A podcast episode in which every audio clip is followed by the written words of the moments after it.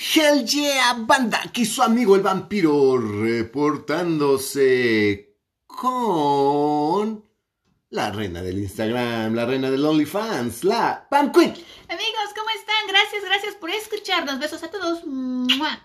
No se les olvide que el vampiro y la Pam Queen están disponibles para pláticas, conferencias. ¿Quieres que tu cafetería, tu librería un, tenga un boost, que llegue mucha gente? Pues programa una plática de temas sobrenaturales, paranormales, góticos y de terror con el vampiro y la Van Queen, que con todo gusto iremos. La Van Queen va súper guapa, súper sexy y el vampiro va galancísimo como siempre. Y ya saben que nos adaptamos a las circunstancias para utilizar el lenguaje más adecuado para tu clientela. Y bueno, pues también te podemos animar tu evento. Recuerden que la Van Queen Malika es una excelente bailarina de belly dance y de neo burlesque. Entonces, ya saben, síganos en nuestras redes sociales. ¿Cuáles son tus redes sociales, Malika? Mis redes sociales me pueden encontrar en Instagram como malika-queen-cdmx y en Facebook como arroba malika todo junto. Y nos pueden escribir al correo oficial de la cripta vampírica, que es la gmail.com Así es, ahí es donde pueden, ustedes contactarnos. Y al vampiro lo pueden encontrar en el Vampire Crew del vampiro en Facebook. Arroba Vampire Crew. Arroba Vampire Crew, efectivamente. Hoy ya saben que todos los lunes a las 8 de la noche la cripta en vivo, donde te leemos, platicamos contigo y la pasamos muy bien por un par de horitas. Un, un programa de dos horas en vivo sin script. Sí. Para tu diversión. Sin script, pero lleno de ideas y lleno de opiniones y lleno de controversia y lleno de muchas cosas que no tienen nada que ver con la este el ser políticamente correcto. Efectivamente, el programa más políticamente incorrecto e irreverente de la televisión por internet. Y bueno, vamos a continuar con este podcast que si te gusta, por favor, like and share, compártelo, porque la verdad el contenido está buenísimo. Y el día de hoy, continuando con esto de de fantasmas, casas embrujadas y fenómenos paranormales. Bueno, vamos a hablar de otro tema que pues la verdad es un tema no muy, bueno, sí es muy conocido, pero como, y es muy explotado, pero como que en la literatura ha tenido, no tiene tanto boost, no tiene tanto impacto como en el cine. En el cine sí, y bueno, yo creo que lo que pasa es que como que se confunde. Se confunde eh, con, la posesión, porque si es, la, es una posesión, pero no necesariamente es demoníaca. a eh, veces sí. A, veces, no. Vamos a ver, porque vamos a hablar de el animismo. ¿Qué es el animismo? Cuando tú le das a un objeto inanimado, pues características sobrenaturales. O sea, aquí Hemos estado hablando de las casas embrujadas que son bienes inmuebles. Ahora vamos a, hablar de las cosas que son bienes muebles. Que se mueven, claro que sí. Y bueno, fíjense que bueno, yo tengo una experiencia real eh, con, el, con, con el animismo y sí nos ocurrió, esto no es broma, esto nos ocurrió a nosotros y bueno, pues os voy a contar un poquito más adelante.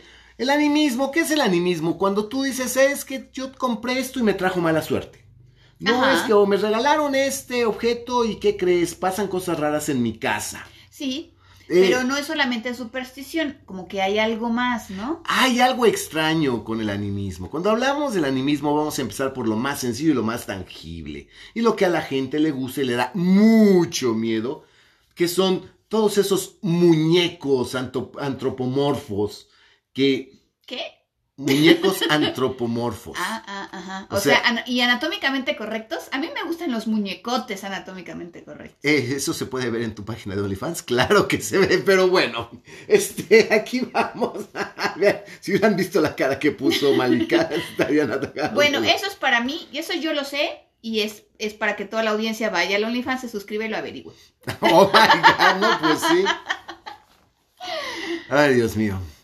Eh, nunca se casen con una mujer tan sexy, tan guapa, por favor, señores. No, si son celosos. ah, bueno, si son celosos, no. Pero sí, cásense con, una mujer guapa y sexy. Y si su mujer no es tan guapa o tan sexy como ustedes quisieran, pues animenla que se haga guapa y sexy. Pero eso es tema de otro podcast, de otro día y de otra cosa.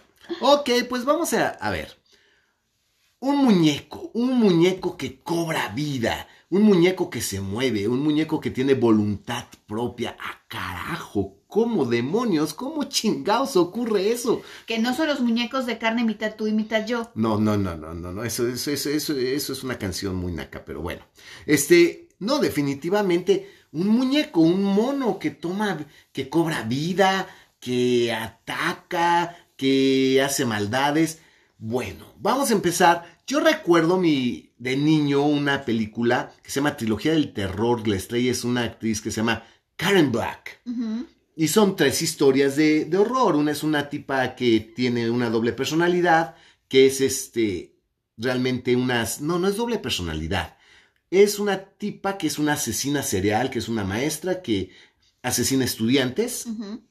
Pero que da una cara muy inocente. Muy inocente. Muy cándida. Ajá que los eh, es como la viuda negra, que los seduce y luego los mata, ¿no? Esa es la primera historia, que nada tiene que ver con esto, pero se me pega mi chingada gana contarla. La segunda historia son dos hermanas gemelas y una de ellas hace, es bruja, hace vudú y con un ritual vudú lleva a cabo un ritual vudú para matar a su hermana y resulta que no eran hermanas gemelas, que era una mujer con doble personalidad y que con ese ritual de brujería pues se mata a sí misma.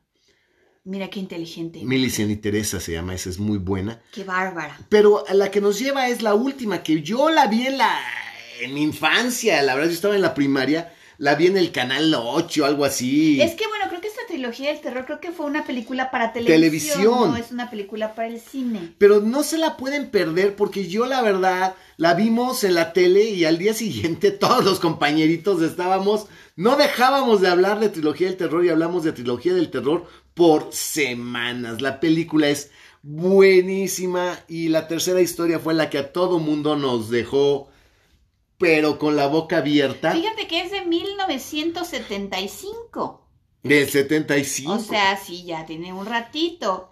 Pero fíjate que yo no estaba como que muy consciente del, del año y la verdad, este, el stop motion o qué fue no, no, no, no, no, fueron en encuadres fueron simples encuadres. Está muy bien Era un güey, era un tipo que tenía al monito agarrado de las patas y la cámara sacaba las manos fuera y lo movía así como si estuvieras jugando. Y así se hicieron las escenas, realmente. está muy buena. y si no la han visto, por ahí búsquenla. Creo que está en YouTube. Ok, la historia se les voy a contar porque este es mi ejemplo más claro que tenemos sobre este animismo y sobre esta posesión de la que habla, de la que habla Malika. ¿A ti te han, poseído muchas veces? Ese es tema de otro podcast para mayores de 18 años. Este todavía como que es como para mayores de 12, 13 pueden escuchar este podcast, el otro no. El otro no. Pero, no. Pero sí te han poseído. Sí, pero nunca diabólicamente. Ah, ok. Tierna y apasionadamente. Sí, exacto. Ok, muy bien. A veces un poco violentamente, pero no, no tanto. Oh my God. Suficiente, nada más así, una pizquita. Ok. Pero bueno, esa es aparte. Esta historia nos da. Eh, a mí me gusta el terror, pero ese terror que te lleva de golpe, pero de golpe al terror, que no te anda dando vueltas. Es una mujer que va a celebrar el cumpleaños de su mamá y este, le compra un regalo. No, del novio. Del novio. Ay, perdón, sí es cierto. El novio que es antropólogo, no sé qué cosa. Ay, sí es cierto. Ah, ¿Ya ves? ¿Ya ves? Ya me equivoqué, ya no, no importa, no importa, porque nadie es perfecto, te perdono. Sí, soy perfecto yo, pero bueno. es el cumpleaños del novio y le no sabe qué regalarle, pasa por una tienda y le compra un muñeco de madera, que es horrible, es un muñeco que me dirá 30 centímetros de, altura. Es antropomorfo, aunque la cabeza es desproporcional, es mucho más grande la cabeza.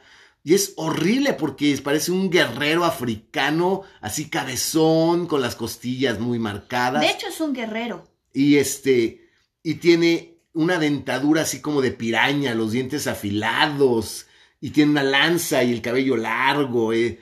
Es horrible porque es una representación, pero antropomorfa, se ve bastante feo el monillo ese, pero pues está como el novio es antropólogo, dice, pues esto le va a gustar a, mi novio. El muñequito este tiene una cadena alrededor de la pancita, porque tiene pancita el mono, ¿no? Sí. Este es una, una, una cadena alrededor de la pancita. Y se habla con la mamá por teléfono, este, para que se están poniendo de acuerdo en unas cosas. Y finalmente, pues, pone el muñeco sobre la mesa, pero lo pone con violencia, lo, pues, sí lo planta de, un golpe. Y, él, eh, y se cae una cadena. Sí, es que la mamá la hace enojar porque es una mamá de esas muy absorbentes, muy castrantes. Ella le dice que tiene que, quiere ir a festejar el cumpleaños del novio y la mamá le dice, pues a mí me vale gorro, tú tienes que venir a verme, a atenderme y a, acompañarme y a no sé qué, porque es tu obligación, eres mi hija. Y tu novio me vale tres kilómetros de chorizo, de chorizo toluqueño. Pues sí. Bueno, entonces, el muñequito venía con una... Cadenita. Con una cadenita y venía con un pergamino. Oh, sí, sí, sí, sí. El pergamino, recuerden que este programa se hace sin script, ¿ok? Y nos estamos acordando de esta película.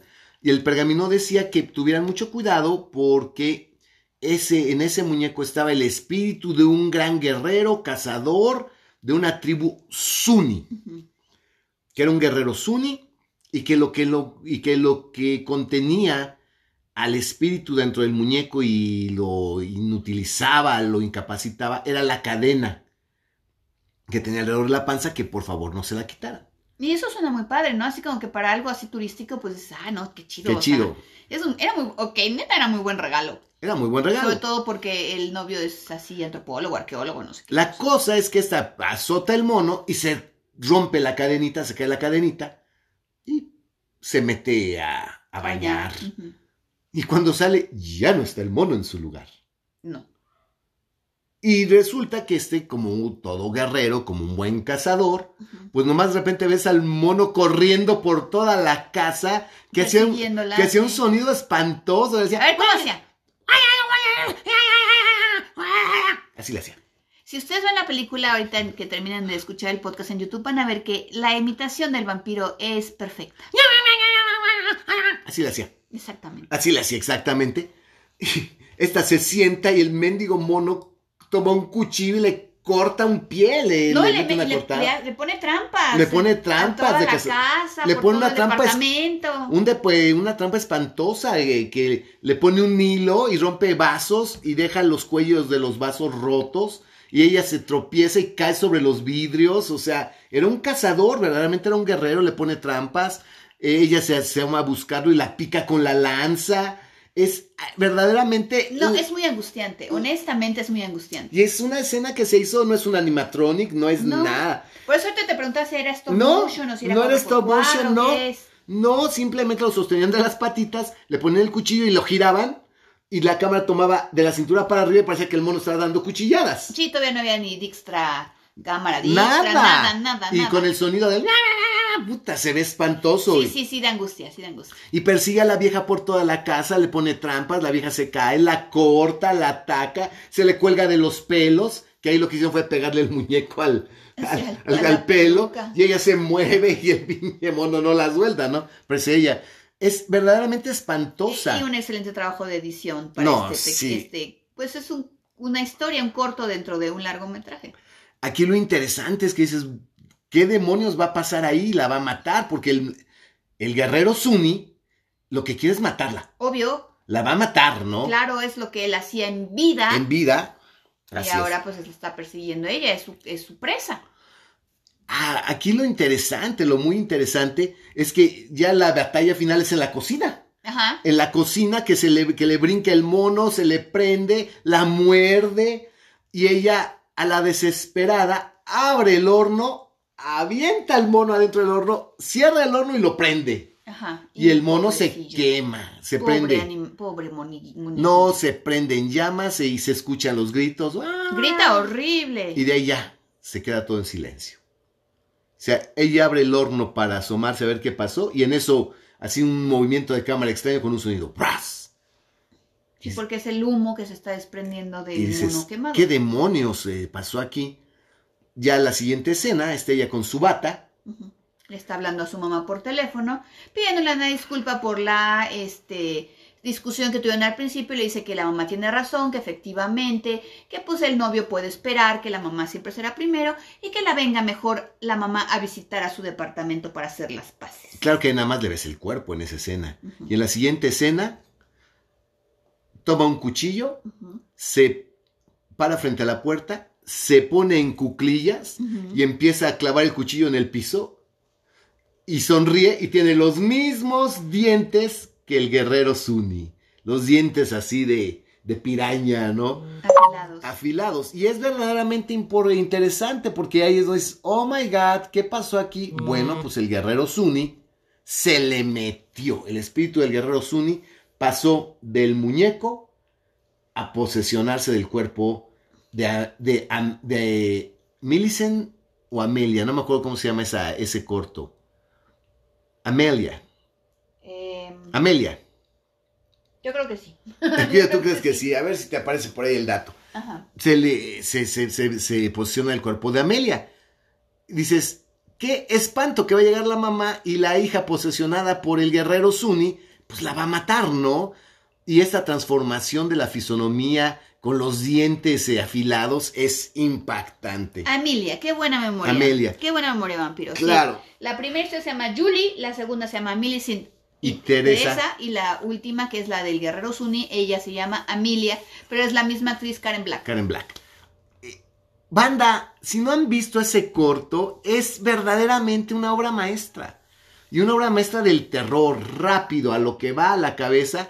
Y el muñeco es espantoso, ¿no? Se intentaron hacer después algunos largometrajes basados en el Guerrero Zuni, pero pues ya no tuvieron el éxito que se esperaba. No, es que aquí también la, la, la maestría de esta trilogía del terror es que son cuentos cortos que, como tú dices, van inmediatamente a la médula, a la carnita y no te dan mucho tiempo para nada. Como el pues puto resplandor. Y la anécdota, pues realmente es una anécdota sencilla que pues está para lo que da y está magistralmente hecha. Me gusta El mono espanta, el modo del mono da miedo y te imaginas ese mono corriendo por tu casa y si dices no mames, ¿no? Y oye, y, de hecho el mono es carísimo, bueno... Hay, hay, hay ahorita estos muñecos los vendes, si los encuentras en eBay, si los encuentras en muchos lugares. Las réplicas de, de este Guerrero Zuni están en 10 mil pesos, algo así. Sí, son caros, ¿no? Porque ya no hay, o sea, lo sacaron son como ediciones limitadas y son muy caros. Son muy caros estos guerreros Uni. Realmente yo se las recomiendo increíblemente. Pero aquí lo interesante para nosotros es que aquí es el caso de que el muñeco cobra vida porque contiene el espíritu de un guerrero Suni. Eso es el animismo. Exacto. Y que cuando ya el cuerpo, el muñequito está quemado, que está incinerado, el espíritu, que pues es es invulnerable al fuego, busca un nuevo huésped y se mete en el cuerpo de la primera persona que... Entonces ya de una posesión de un objeto viene la posesión de una persona, pero el primer caso es un caso típico de animismo. De animismo. Y esta persona ya poseída, pues va, va a actuar Va a continuar, va a continuar con, las, con, la conducta que presenta el guerrero Suni. El guerrero Suni. De, ya de, de, de, que es de él, ¿no? De todo, de todo el tiempo. Ahora, digamos, este animismo, pues aquí vienen personajes que son sumamente memorables, ¿no? Y que a la, que la gente ama. Y pues, y aquí el siguiente que yo, que, que se me viene a la mente y que pues realmente es un icono del cine del terror, pues es Chucky. Ray Charles, ¿cómo se llama? Charles Lee Ray. Charles Lee Ray. Charles ya, ya ves, lo dije al revés. Charles Lee Ray, no Ray Charles es. Ray Charles. Es, Jack. Ajá, es un, es un señor negro que, que, no ve y que toca y que canta. y de poca madre. Sí. Rhythm Blues. Ok, aquí el punto con Chucky, ¿qué es lo que pasa, no? Son muñecos que se fabrican en serie que se llaman The Good Guys. Ajá. Y anda un asesino en serie que es un asesino extremadamente sanguinario, de nombre Charlie Ray él lo anda persiguiendo a la policía, se mete a una juguetería, está mal herido y antes de morir él hace un ritual vudú. Ajá, ah, pero hay un ritual. Hay un ritual vudú, que bueno, un ritual que hace él ahí a la... el ritual es... De rapidito. Es de rapidito, hace una oración extremadamente poderosa, una invocación que hasta el cielo hace un remolino. Y lo que logra con esta invocación este asesino, Charlie Ray, es pasar su alma al alma del muñeco, que es bueno, al cuerpo del muñeco. al, cuerpo, perdón, al, objeto, al objeto, al muñeco. que es un Sí, al alma, perdón, dije una estupidez. El alma de Charlie Ray al cuerpo del muñeco. Ajá. Sí. Eh, estos good guys realmente no tienen nombre. La cosa es que cuando Andy, que la mamá lo compra pues, a un hobo que lo recupera del, del incendio porque explota la, la juguetería y hay un incendio, este lo, un hobo lo recupera, lo vende y la mamá que pues estaba en, realmente en las, últimas. en una situación económica muy difícil, se lo compra a su hijo de este jobo y cuando lo prenden le dice, I'm Chucky, me llamo Chucky, o sea, el diminutivo de Charles. Por eso es que es Chucky el muñeco diabólico, ¿no? Pero el muñeco es realmente un good guy. Y aquí lo interesante de Chucky es efectivamente cómo este asesino que se sabe mover se mantiene primero como el muñeco y es muy paulatino cómo se va manifestando que se mueve, que cambia de lugar, que voltea, que mueve los ojos, hasta el momento en que ya se voltea con una cara de maldito y el rostro totalmente deformado de odio e insulta a la mamá, ¿no? Y ya toma el cuchillo y se lanza contra toda la familia. Es... porque lo que tiene que hacer este asesino, que es el Charles Lee Ray, es que tiene que cambiar aquí sí de este objeto inanimado, de este muñeco, a un ser humano para, pues, continuar viviendo. El problema es que el, en, la, en, esta película, bueno, no sé si en esta es en la 2, en la 3 o en la 4, porque hay muchas de, de, Chucky. Lo que sí te dejan saber es que entre más tiempo pasa dentro del muñeco, el muñeco se va haciendo humano. Ajá. O sea, ya no es de plástico, empieza a sentir más dolor, ya es sangre el muñeco, ya no hay este, alambres, ya hay venas, ya hay nervios, y que si permanece mucho tiempo dentro de Chucky, se va a quedar ahí con de ese tamaño y con un cuerpo humano y con esa cara. Entonces él se quiere pasar al cuerpo de Andy porque la regla de su ritual es que únicamente puede él pasarse a la primera persona que lo haya tocado, ya una vez convertido en muñeco. Entonces le tocó a Andy. Le toca a Andy. Y bueno, esta eh, premisa, que realmente es una premisa sumamente buena, interesante, nos dio por un montonal de, secuelas. Es buena, pero a mí la verdad siempre me, trae al, al, cuento original de Pinocho. Porque Pinocho, si tú lo lees así en su versión original, realmente es un cuento de terror. O sea, pasan cosas muy feas, pasan cosas muy duras. Y finalmente sí es, no sabemos, es, es, es un don que le da el hada azul, azul a, a Gepetto, que es el que había, tallado había tallado al muñeco, pero finalmente, pues sí, no es que haya esté animado porque hay un alma, un fantasma, o un demonio, un algo que haya poseído ese objeto inanimado, es por un, un acto de magia, de magia ah. blanca, de bondad, pero de todas maneras sigue siendo un objeto pero estás Bien equivocada, Y también parece de terror. A mí no me lleva a Pinocho. Porque si vamos a esas, a mi Pinocho me lleva a Pigmalión. Ah, Pigmalión, el escultor griego que no tiene pareja y que se pone a, esculpir, en, mármol a la mujer perfecta. Y le pide a Afrodita y le dice, oh mi señora, por favor, este, dale vida a mi mujer perfecta. Y la diosa Afrodita le da vida a la estatua de Pigmalión y si ella es su mujer, que es la mujer hermosa, perfecta y con las características de conducta y, psicológicas que le encantaban a Pigmalión, ¿no? Entonces digo esto de Pigmalión, de que Afrodita le da la vida a la estatua de mármol que había tallado Pigmalión. Por eso a un hombre que eh, forma a su, a su pareja, que le dice, ponte esto, ponte aquello, mira, compórtate así, mira, estudia esto, estudia aquello, aprende aquello, se dice que tienes trauma de Pigmalión. Sí, como en mi bella dama, el profesor Henry Higgins, que pule a Adelaida a, a, Doolittle, Adelaida Doolittle, y dicen que está basada en Pigmalión. Efectivamente, eh, la estatua de mármol de Pigmalión cobra vida por una intervención divina. Pero son objetos este, inanimados que cobran vida, pero eso no es igual que el animismo. Eh, que sí me lleva, para mí Pinocho está muy inspirado en Pigmalión. Y obviamente en lo que es la paternidad y el hijo desobediente, que ese es el, problema, el adolescente rebelde, ¿no? Eh, que es lo que nos presentan en Pinocho. Pero aquí, pues realmente, cuando hablamos de ese tipo de, literatura de terror, de animismo en muñecos, pues la verdad es, es, es espantoso porque es gente que adquiere un objeto por la causa que sea y ese objeto alberga el alma o la esencia de alguien muy nefasto y te va a hacer la vida de cuadritos y te va a intentar matar.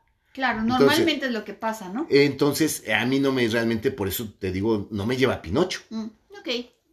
Claro que ok, pero bueno. Te la de paso por esta, nada más por lo que traes puesto en este momento. Pero bueno. Entonces, Ahí ustedes opinen. No, no, puesto nada. Entonces, si tú me preguntas seriamente, yo sí creo que Chucky está más inspirado en Amelia. En Amelia. Sí, porque pues es el espíritu de un guerrero Zuni asesino que está en el muñeco y que después se le mete a Amelia. Y aquí es el asesino serial que se le que pasa su alma al muñeco y después el muñeco tiene que pasarse a Andy, ¿no? Yo ahí sí veo y los dos están chaparros, los dos están chiquillos, los dos tienen el pelo que se les mueve horrible, atacan con cuchillo, digo el Sunny ponía trampas, trae el cuchillo y su lanza, pero Chucky pues también tiene su cuchillo ritual. No, y esto también creo que sí, efectivamente, si hablamos y ya nos damos más, digamos, como que a la vida real, pues sí más, va más enfocado a estos rituales africanos que sí tienen que ver con el vudú, con la santería, con, que sí son cosas que tienen, al, o sea, que, que sí hay eh, una, una persona que quiere que mantener por la razón que sea el alma de otra en un objeto en un objeto. Bueno, es que aquí vamos a algo. Si vamos a hablar de eso, nos vamos a ir a la serpiente y el arco iris de Wes Craven, ¿no? Pero ese es otro tema, ese es zombies. Esos son zombies. Pero en teoría, el, brujo que crea el zombie mete al alma del zombie en un recipiente. Ese recipiente está curado, está ahí amarrado con ciertos eh, elementos rituales y debe de tener ese recipiente una prenda del, del zombie, del tipo el que existe, zombie, ¿no? Entonces ahí el Bocor, que hace, o Bocur, o Bocor, no cómo se llama el, nombre del, Como que del sumo sacerdote, del, por Del brujo. Está, en su altar tiene todos los recipientes y ves que uno tiene un reloj, otro tiene un collar, otro tiene un anillo ahí amarrado, que eran prendas del que ahora es zombie, ¿no? Efectivamente, y el alma está en ese. Pero es como que mucho de ese tipo de magia, rituales, religión. Claro. Pero si tú me preguntas ahorita, para mí, Chucky, Chucky está 100% inspirado en el cuento este de Amelia de Trilogía del Terror. Porque hasta la forma de atacar y de moverse son muy similares. Claro que si tú me preguntas, y de hecho, yo, si me dieran a escoger ahorita, tienes que eliminar uno de los dos para siempre, yo elimino a Chucky y me quedo con el guerrero Zuni. Sí. Sí, al 100%, ¿no? Y Chucky, nos da y nos da. Y ya, ya ven que ahorita pues ya también ya es un chip en la última de Chucky. A mí me, es lo que te iba a decir ahorita, te iba a comentar que el twist este que le dieron, que la película no es particularmente muy buena, este, pero el twist ese que le dieron de que es una aplicación, de que es un chip, de que ya es cosa muy moderna, no sé qué, me pareció, a mí me pareció muy, muy bien, muy adecuado, como que pudieron haberlo explotado mejor. Bueno, claro, el día que yo hago mi película, pues yo voy a hacer lo que yo quiera, ¿verdad? Pero... Ya hiciste, ¿no? No, pero de las otras películas. Ah, ah ok. de las películas que se pueden pasar en el cine. Ah, ok, ok. Entonces, de las de clasificación A, ah, de esas películas, pues ya yo la hago como yo quiera. Pero de hecho, el twist no me pareció nada malo, ¿eh? Me pareció bastante acertado. exacto, ya el terror tecnológico, el terror de la tecnología. También es Ya eso lo vemos en Black Mirror, pero ese sí es tema muy amplio para otro podcast. Pero bueno, en este caso siguiendo con estos muñecos que cobran vida, pues vamos a hablar otra que al día de hoy es así, ya se convirtió en un icono del cine del terror, que a mí no realmente, pues no, no le veo yo ni tanto atractivo, aunque el diseño del personaje está muy bien hecho, y pues vamos a hablar de la muñeca más famosa del cine, la muñeca de Vacaciones del Terror con Pedrito Fernández y Resortes que está la, digo, está la mona sentada, nada más mueve los ojos de un lado para el otro y Pedrito Fernández vuela, flota en remolino alrededor del cuarto. No, sí, está cabrón. Vacaciones del terror y hay uno y hay dos. Y es la muñeca la que... Y lo peor de Vacaciones del terror es que no sabes ni, ni por qué ni cómo. Pero es la muñeca bueno, yo la que genera todo. Yo debo confesar, y de verdad debo confesar, que nunca he visto Vacaciones del Terror, ni la uno, ni la dos, ni ninguna. ¡Ay, mamachita! Con resortes. ¡Ándale, Pedrito! ¡Es la muñeca! Próximamente, el vampiro en sus mil y un interpretaciones. ¡Eso, mi bandita! ¡Ay, ay, ay! y luego, este, yo pensé que íbamos a hablar de Juanabel. De Juana, no, ok, sí, vamos a hablar. Pero es que en México también ya tuvimos, y sí tuvimos. Mira, de animismo en el cine mexicano de terror, bueno, obviamente hablar de vacaciones del terror es. Es, es, es mame. No, no es mame. Porque no, si es la mona, es la muñeca, es esa pues muñeca de porcelana que mueve los ojos y cada vez que la muñeca mueve los ojos, pues, Pedrito Fernández sale volando, si me explico. Pero también tenemos la estatua del libro de piedra. Oh, ¿Cómo se llamaba el niño? Jerónimo. No, este. Ay, se me acaba de ir el nombre. A ver, ahorita me acuerdo. De, de, este Tabuada. Sí, es de, Tabuada. Es de Tabuada esta película que. Bruno, ¿no? No, me acuerdo cómo se llamaba. Elías. El... A ver, chécame a ver si encuentras el dato de cómo se llamaba el, el, el niño de la estatua del, del libro de piedra. Y se llama el libro de piedra porque es la estatua de un niño que tiene un libro en la mano. Pero ese libro realmente es un grimorio de magia y es el hijo de, de un gran mago que, que convierte a su hijo en piedra, ¿no? Hugo. Hugo, Huguito, el pinche Hugo. Hugo. Yo dije Bruno, no. Hugo, Huguito. Hugo. Hugo.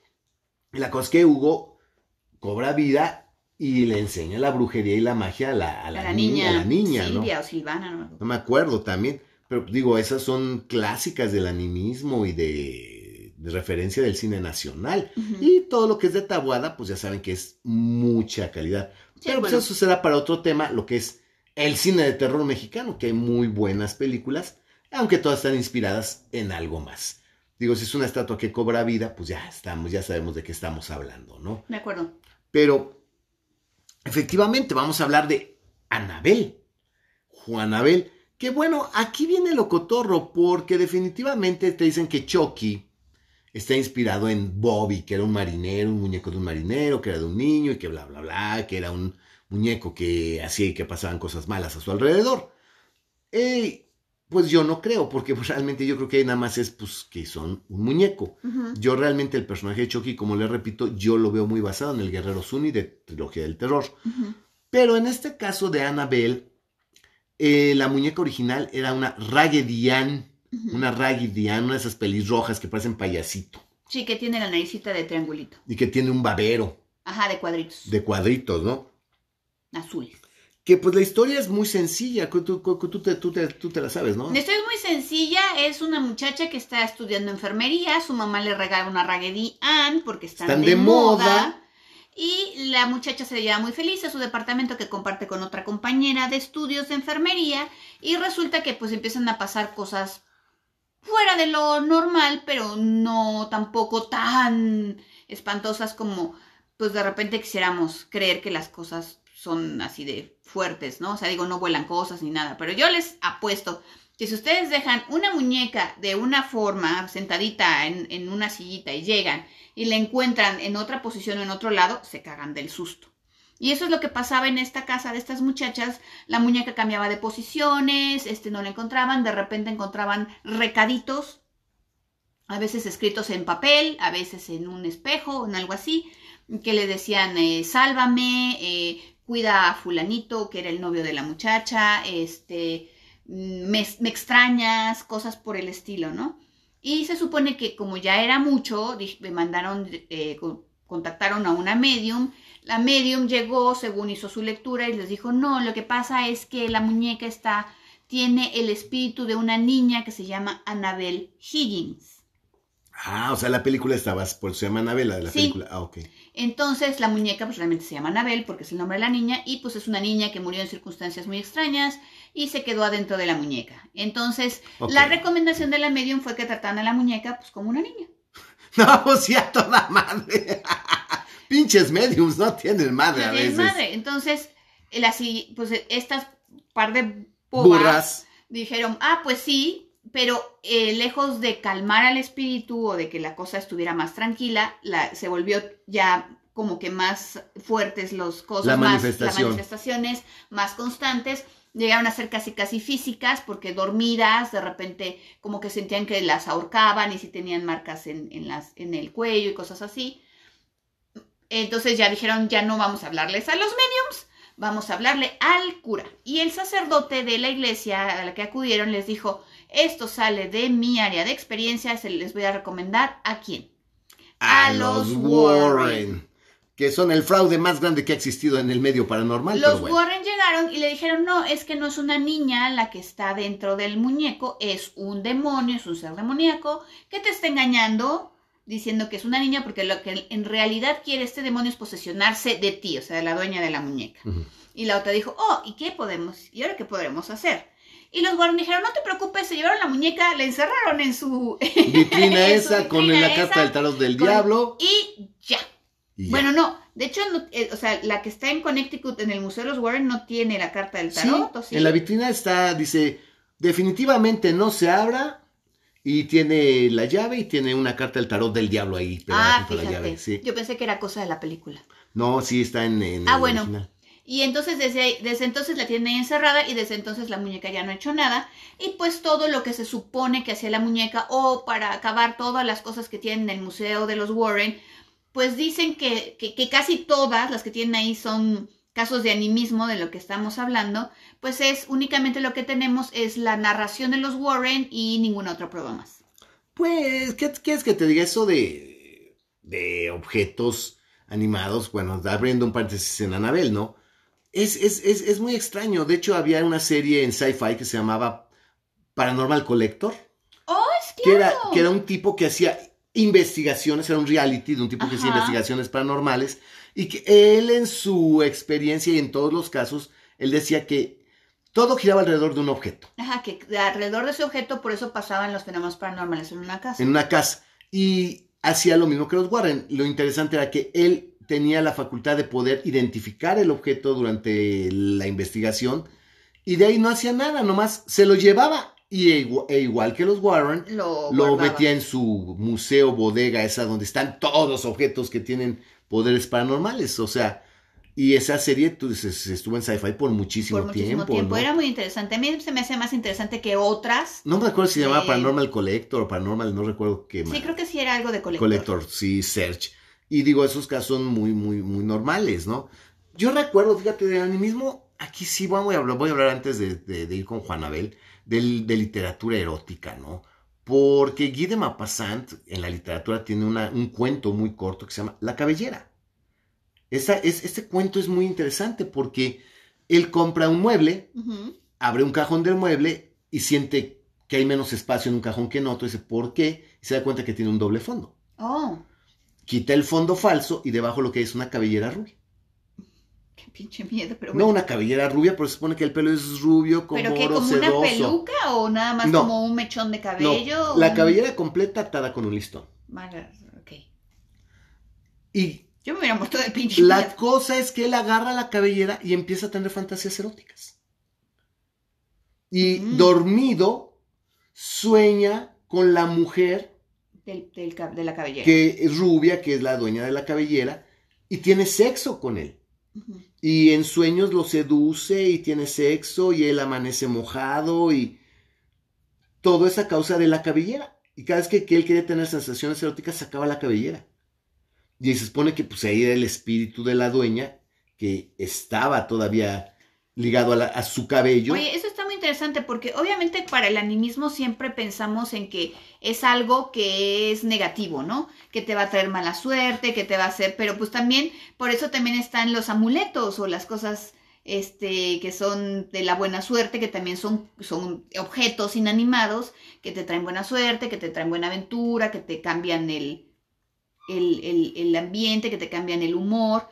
¿Eso también es animismo? sí, también es animismo, cuando tú le das una, un poder a algo, ¿no? A algún objeto. Pero esta de la cabellera, pues es erótico, es un cuento erótico y este tipo, pues lo que es de terror porque finalmente se vuelve adicto a jugar con la cabellera y estar con la cabellera. ¿no? Con la cabellera. Imagínate si el que se encuentre tu cabellera, Malika. Bueno, espero que no se le encuentren pronto dentro de mucho tiempo. Entonces, e, es otro ejemplo de animismo, ¿no? Ajá. Pero bueno, es siempre, a final de cuentas, es en los casos de que nos, que nos, que nos llevan ahorita, que son los de terror y muñecos que se mueven y eso, pues es un espíritu. Un espíritu, un alma o un algo que está, que habita dentro de ese objeto, ¿no? Que son los que hemos discutido. Y este caso de Annabel, que el caso real, pues se supone que no era un fantasma, que era el demonio, que pues ya saben que el demonio engaña, el demonio Sí, miente. del príncipe de las mentiras. Se llevó al cine, ¿no? Con esta película del conjuro, donde... Sí, comenzaron con el conjuro porque en el conjuro lo únicamente, lo único que se ve es el Museo de los Warren y que ahí está la muñeca, que obviamente no se parece a la muñeca original. La muñeca no, el diseño está chingón, ¿eh? El diseño, pues está bien, o sea, sí, sí, asu- sí asusta, sí está asusta. así como que muy tenebroso, porque una Raggedy Andy, pues digo, de una Raggedy Ann, pues obviamente no. Es que vendían en pareja. Era Raggedy Ann y, Y el Raggedy Andy, que era un marinerito, el este bonito, este sombrerito de marinerito. Pues así como que a la vez dices, ay, ¿a poco esto espanta? Pues no manches, ¿no? Entonces hicieron el, el diseño de la muñeca que está muy bien hecho. Y ya con la pátina y con el paso del tiempo y los colores. Se, ve, todavía más, tenebrosa, claro. ¿no? Y es cuando aparece la muñeca y dicen, ah, no, es que esta muñeca y más o menos cuentan la historia en el conjuro, pero no tiene nada que ver realmente con la película, pero causó, fíjense qué curioso que cositas, o sea, el conjuro fue una película tan entretenida que lo que llamó la atención fue la, la pequeña intervención esta que hicieron con la muñeca esta de Annabelle y le hicieron su película. De hecho, le hicieron, son tres películas de Annabelle. No, son no un montonal de los son. Warren, o sea. No, pero de Anabel, de Anabel creo que es, es, es, esa salió en el conjuro, luego hicieron la de Anabel y luego hicieron la de Anabel el comienzo. El comienzo, algo así, no ajá. manches, o sea. Son tres. Y pues la muñeca, pues es lo mismo que ocurren, que ocurren eh, cosas extrañas donde está la muñeca Anabel, ¿no? Y pero la historia que en el conjuro te cuentan dos historias, porque ahí sí creo que en, el, que en estas películas del conjuro, el primer origen de Anabel es una mujer que su hija es hippie, que está ligada a los Manson y que va a matar a los vecinos por No, dinero. no, Matt, este, son los vecinos, los papás de la muchacha hippie y la muchacha hippie mata a sus propios padres. Ah, ok.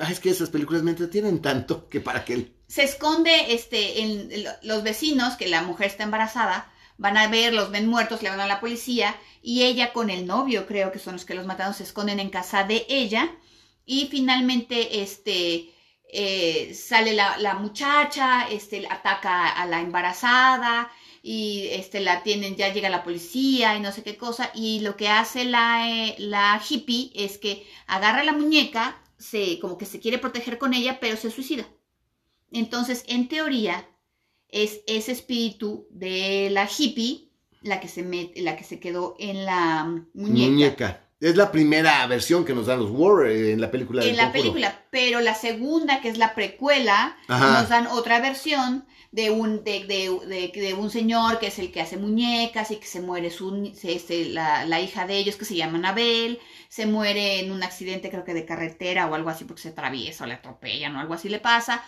Este, entonces ellos cuidan a la muñeca y luego esa casa se queda ahí abandonada, llegan unas monjas con unas huérfanas y las huérfanas descubren la muñeca y las monjas y no sé qué y las mata todas y, y, la, y la muñeca se... O sea, el, el, el punto es que siempre la muñeca se pierde y alguien la encuentra. Alguien la encuentra, efectivamente. Pero pues, es- ya no sabemos realmente cuál es el origen o qué hay dentro de Anabel. En el cine es confuso. Pues no es, la, no, es, no- no es el espíritu del mismo demonio de la monja el que está en Anabel. Algo así, porque al final de la película hay una de las monjas que se supone que está en Rumania, Ucrania o quién sabe en dónde, y que sí que se ve que es una monja fea y como que ahí hay una, como un lazo entre la monja y, el- y, la, y la muñeca, pero realmente, pues no sé, como que a mí no me quedó claro. Y si ustedes saben, platíquenos. Bueno, este, realmente estas películas pues son muy comerciales. Y ya no saben qué inventar. Ya no saben qué inventar. Hay gente que muy débil de carácter que sí se espanta mucho. Yo conozco gente que se niega a ver el conjuro, ¿eh? Yo conozco gente que le dices, oye, ya viste, no, yo no veo películas, me dan mucho miedo.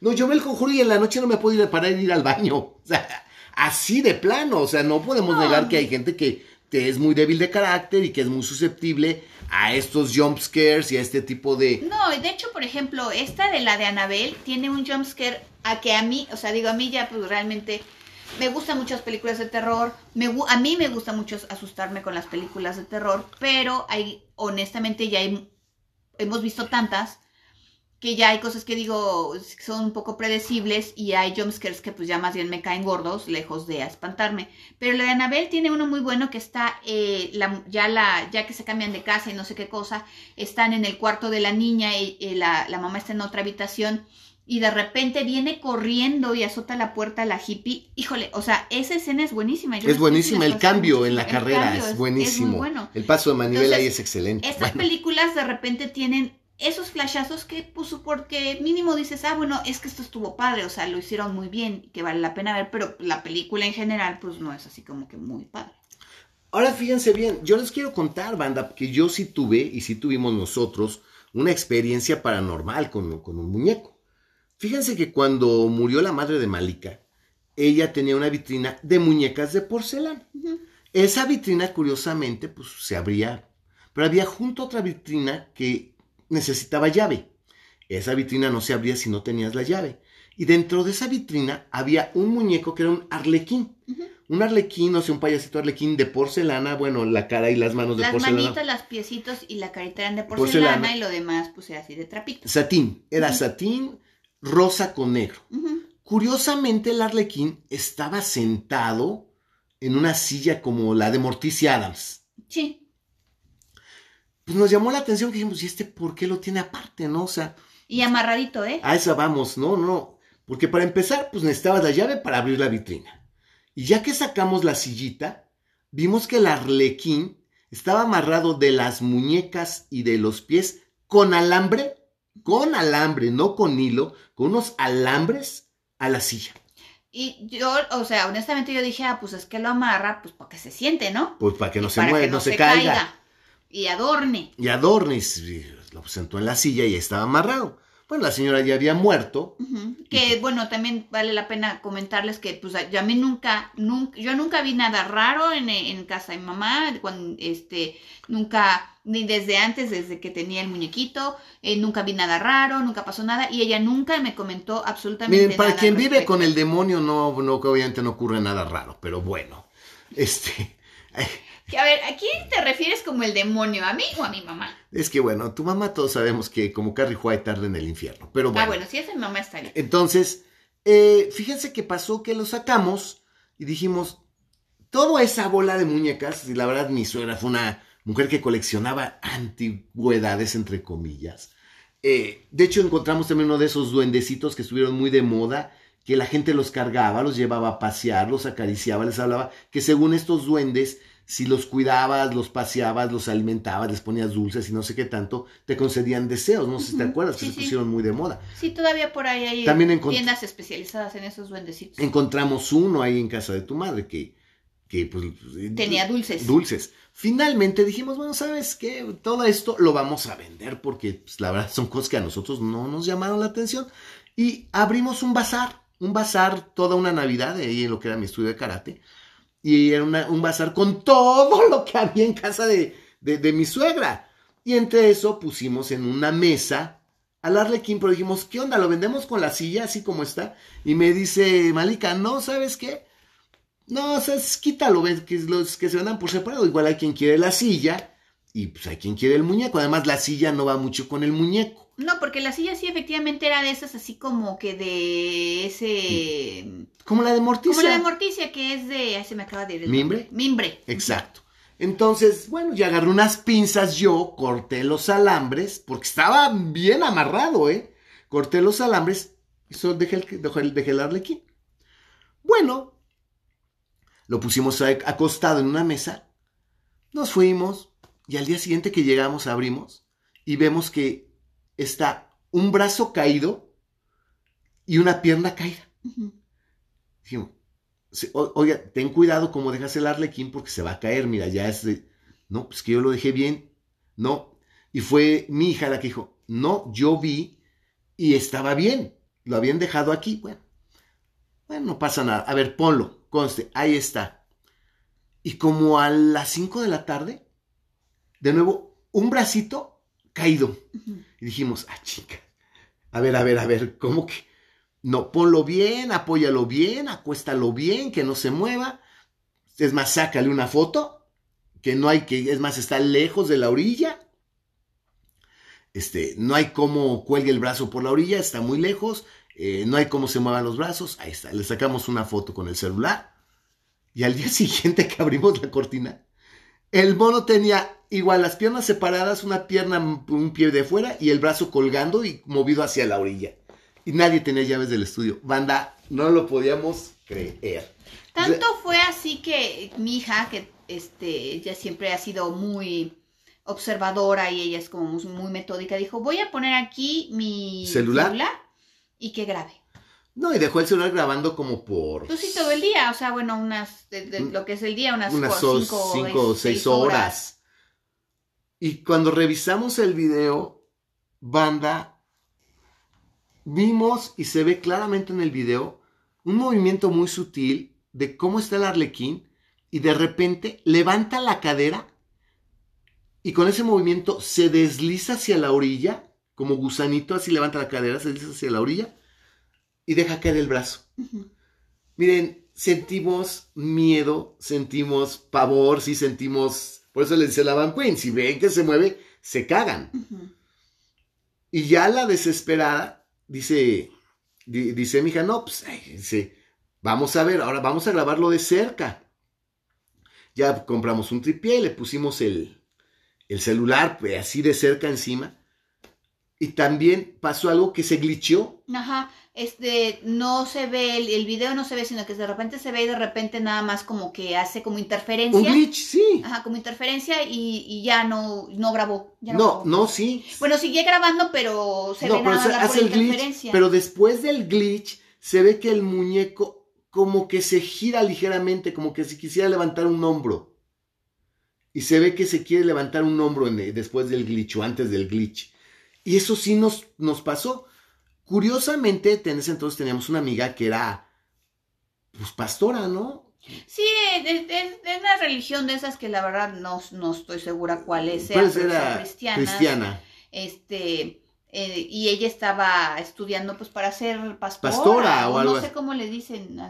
Y le comentamos, ¿qué crees? Oye, ten cuidado, ¿eh? porque aquí tenemos un muñeco maldito. Dice, ¿qué, ¿qué pasa? No, pues es este muñeco, le pasa esto, le enseñamos el video. Y lo primero que nos dijo es, ah, no se preocupen, yo me lo llevo, yo lo compro. Es más, lo voy a comprar. ¿Cuánto cuesta? No, llévatelo. No, dime cuánto cuesta. No, pues tanto. Nos pagó el muñeco y dice, yo me lo voy a llevar. Pero me llevo la silla. Pero me llevo la silla. Ah, sí. Dijo, pero también me llevo la silla. Este, y lo primero que le dijo ahí fue, bueno, a partir de este momento te llamas Israel. Así le digo, te llamas Israel. Dice, y en mi casa, pues te calmas o te calmas, porque amanece y son alabanzas, voy a comer, son más alabanzas, y antes de dormir son más alabanzas. Así que conmigo no vas a tener descanso, y más vale que te calmes. Así le dijo al muñeco, y se lo llevó, se llevó al arlequín. Y la vimos tiempo después y nos dijo, no ha pasado nada. Nada, el muñeco no ha hecho nada. Lo senté en su silla para que estuviera cómodo porque estaba acostumbrado a estar en su silla. No está amarrado, y el muñeco no me ha dado ningún problema. Y si ustedes no creen esto y creen que estamos jugando con ustedes, este, mi hija le mandó el video a Dross. A Dross, ajá, a Dross Rocha. Y Dross lo incluyó en una de sus siete videos más, perturbadores, de, la, internet. Y ahí está, y de hecho es más, en la descripción del, del menciona a mi hija. este, no, no, eh, sí menciona a mi hija, eh, más o menos dice, y pone el video. Y en la descripción ahora de este, este, del podcast, a ver si les podemos poner el... La foto del arlequín. El link.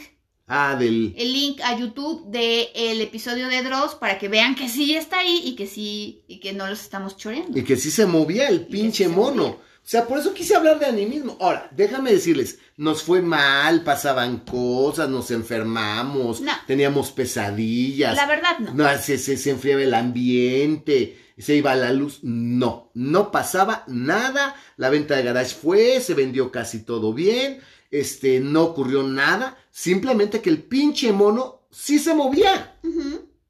Sí se movía, pero no crean que se paraba, no, no, no, eran movimientos muy, muy, pero muy sutiles. Y era un mono de trapo sin esqueleto de, de alambre. De alambre, porque te van a decir, no, es que es la resiliencia del alambre. No, no, no, no. Era de trapo el, mono. Y la verdad, pues sí, esa es, es, una experiencia que, que sí vivimos y que sí fue así de, güey, pues el pinche mono se mueve. El mono se mueve. Nuestra amiga Hortensia, Hortensia, que fue quien se lo llevó hasta la última vez que la vimos, nos dijo, eh, se porta muy bien, a mí no me da problemas. Entonces dice uno, wow, ¿no? Yo no sé qué decir al respecto, pero no sé, tal vez fue un poltergeist que creamos nosotros mismos. Eso podría ser, porque pues, estábamos como que teníamos muchas emociones y finalmente. Pues, yo no, yo no, yo no, yo no aguantaba la alegría. no, exacto, eso es no, exacto es a lo que me refiero, no necesariamente una emoción de tristeza ni mucho menos, pero sí eh, fue, eh, no fue repentina, eh, pero sí nos tomó por sorpresa y pues hubo algunas cositas ahí que pues nos, nos hacían estar estresados. Estresados, no, sí, sí, sí, sí. Entonces, eso es a lo que me refiero. No, yo también, pero bueno, qué sentido del humor, Dios mío, pero bueno.